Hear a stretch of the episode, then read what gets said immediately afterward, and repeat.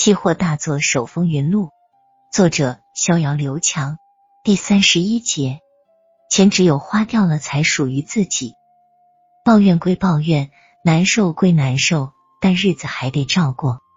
一九九九年四月二十二日，周四，大豆期货并没有延续反弹的走势，反而是跳空低开，此后就是一路上下翻飞的震荡，最高达到两千一百点。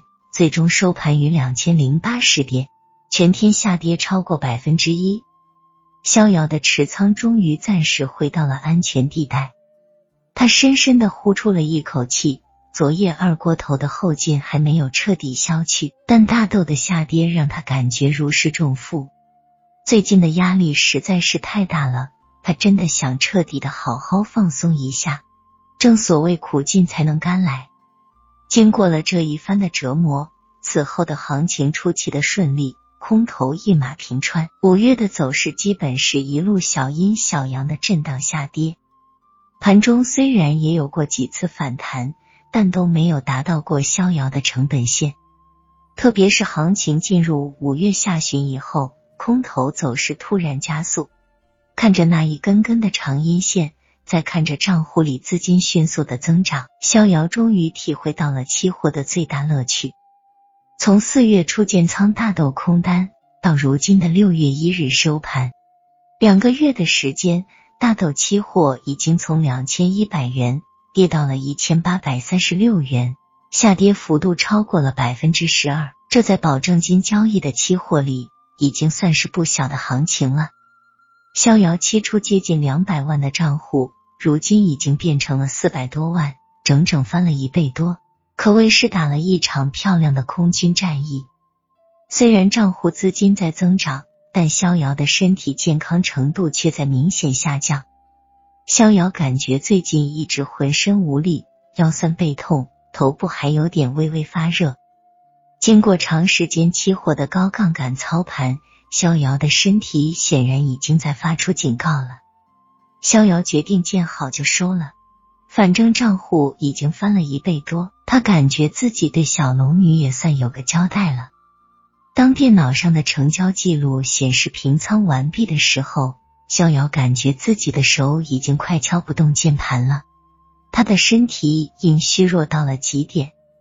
他决定要彻底远离期货，前几天假在家好好休息一下，行情爱咋地咋地吧。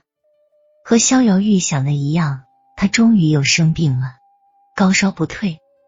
长期做期货的人一般身体都不会太好，长期的高度紧张和巨大的盈亏压力，让期货做手的身体和心理往往都是不堪重负。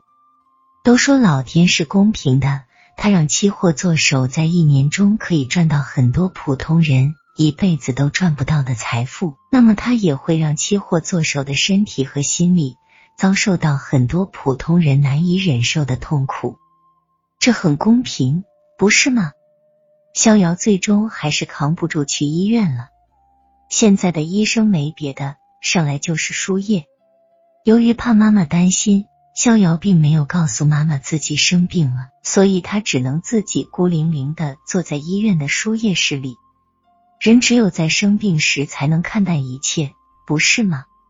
逍遥坐在医院的输液椅上，看着点滴一滴一滴的流到自己的身体里，他感到万念俱空。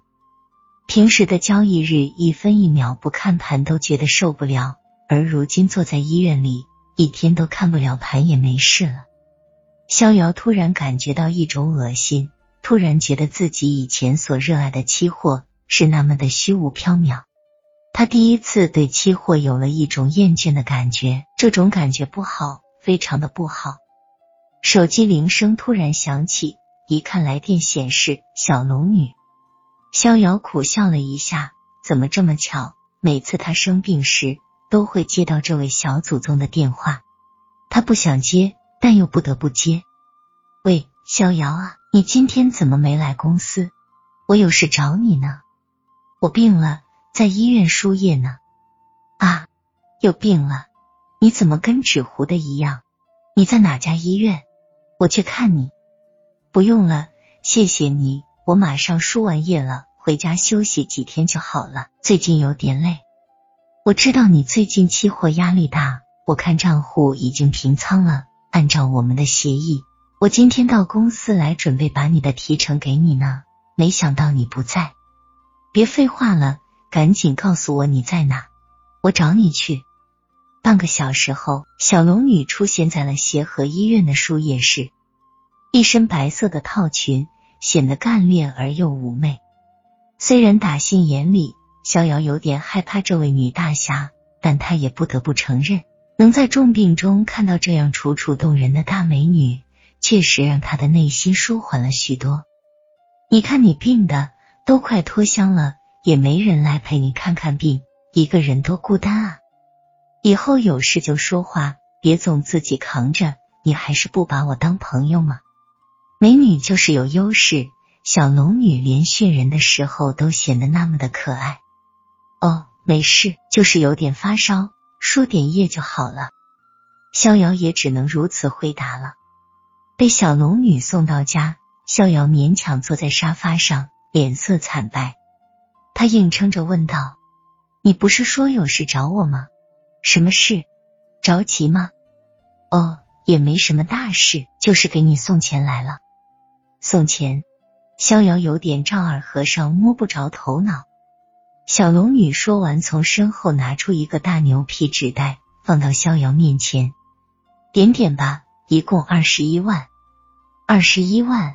逍遥有点不敢相信自己的耳朵。说真的，他还真没见过这么多的现金。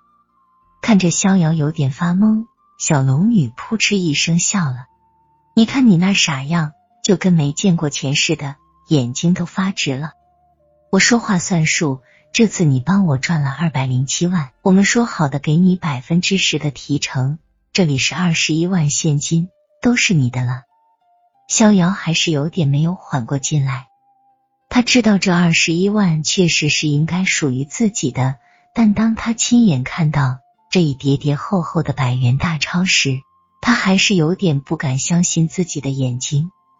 我特意帮你取的现金，我这招也是从老姜那学来的。你们做期货的，整天跟数字打交道，看着账户上的钱来了又去，特别不踏实。老姜当年跟我说，他只要赚钱了，就一定要出金，把钱从银行取出来。自己亲手点一遍，这样才觉得自己的工作特别有成就感。我觉得这招挺管用的，你也试试，点点钱过过瘾。小龙女说着说着，自己都笑了。两个深深的小酒窝，甚是好看。你还别说，当逍遥亲眼看到这二十一叠厚厚的百元大钞时，不知是否是心理作用，他真的觉得自己的病好了一大半。都说有钱能使鬼推磨，看来一点不假，有钱还能治病呢。从此以后，逍遥渐渐的养成了一个习惯，只要他在期货上盈利了，他都会把他的盈利部分提出百分之十的现金来，亲自点一点，亲手花掉这些现金。当他在亲手花掉这些从期货市场赚来的现金时，他能够感受到一种前所未有的幸福感。钱只有花掉了才属于自己，不是吗？逍遥经常这样提醒自己。